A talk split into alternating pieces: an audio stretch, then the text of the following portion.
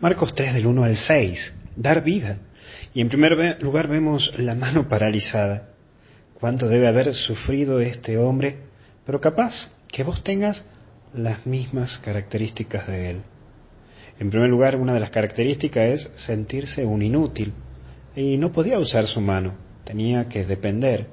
Y es eso de sentirte una molestia para los demás. ¿Qué te puede pasar? El no poder o no creer que puede por sí mismo uno. No sabe para qué está y no elabora, no genera, no produce. Cuidado, no caigas en esta tentación. Y hay un segundo eje, que es la dependencia. Se hace dependiente de otros. Constantemente necesita de la benevolencia de otros, pero no es así, sino que se la creyó que es así. Porque vos podés ser una persona independiente, podés lograr mucho, y si no, ponete a ver cuántas personas con un montón de dificultades o con un montón de límites lograron grandes cosas. Y sé, otro eje que tiene de característica esta persona con la mano paralizada es la lástima. Cree que quien lo ayuda siente lástima. Eso lastima y eso golpea. Pero es producto de la cabeza de él.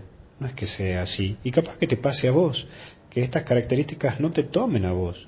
Porque si no, hoy vos tendrías tu vida paralizada más que tu mano el creer que sos una persona inútil, el creerte que estás siempre dependiendo de los demás, que no podés hacer nada por vos mismo, y que el creer que el que se te acerca a vos se te acerca por lástima. Esas tres características que no te tomen tu corazón, que no te tomen tu alma, que no te tomen tu vida.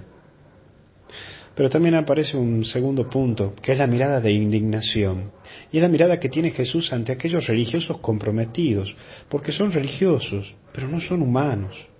Y ahora me dirijo a vos, querido hermano, querido hermana, comprometido con la iglesia, a vos cura o religioso o religiosa, a vos del movimiento tal o cual o de la institución tal o cual.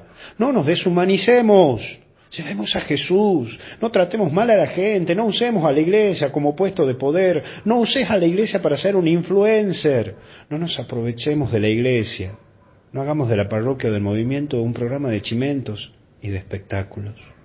Estamos llamados a curar y salvar, no a herir y a condenar. Espero que no sea muy tarde para que Jesús no nos mire así como miró a estos tipos. Y por último, extiende tu mano. Hoy, extiende tu mano. Hay muchos que necesitan de tu ayuda y vos podés hacer mucho. Baja un poquito de ver tantas series de Netflix o de esto o del otro y aprovecha en ir a tomar unos mates con esa persona que está sola. Anda a dar una manito, Siempre hay alguien que te necesita, aunque sea para que le acompañes a pagar las cuentas del gas y de la luz. Eso sí, apura que estamos en tiempo de corte de servicio. Hoy casi me cortaron la luz a mí. Hoy puedes hacer mucho con tan poco. Solo ofrecerte en ayudar, logras grandes cosas.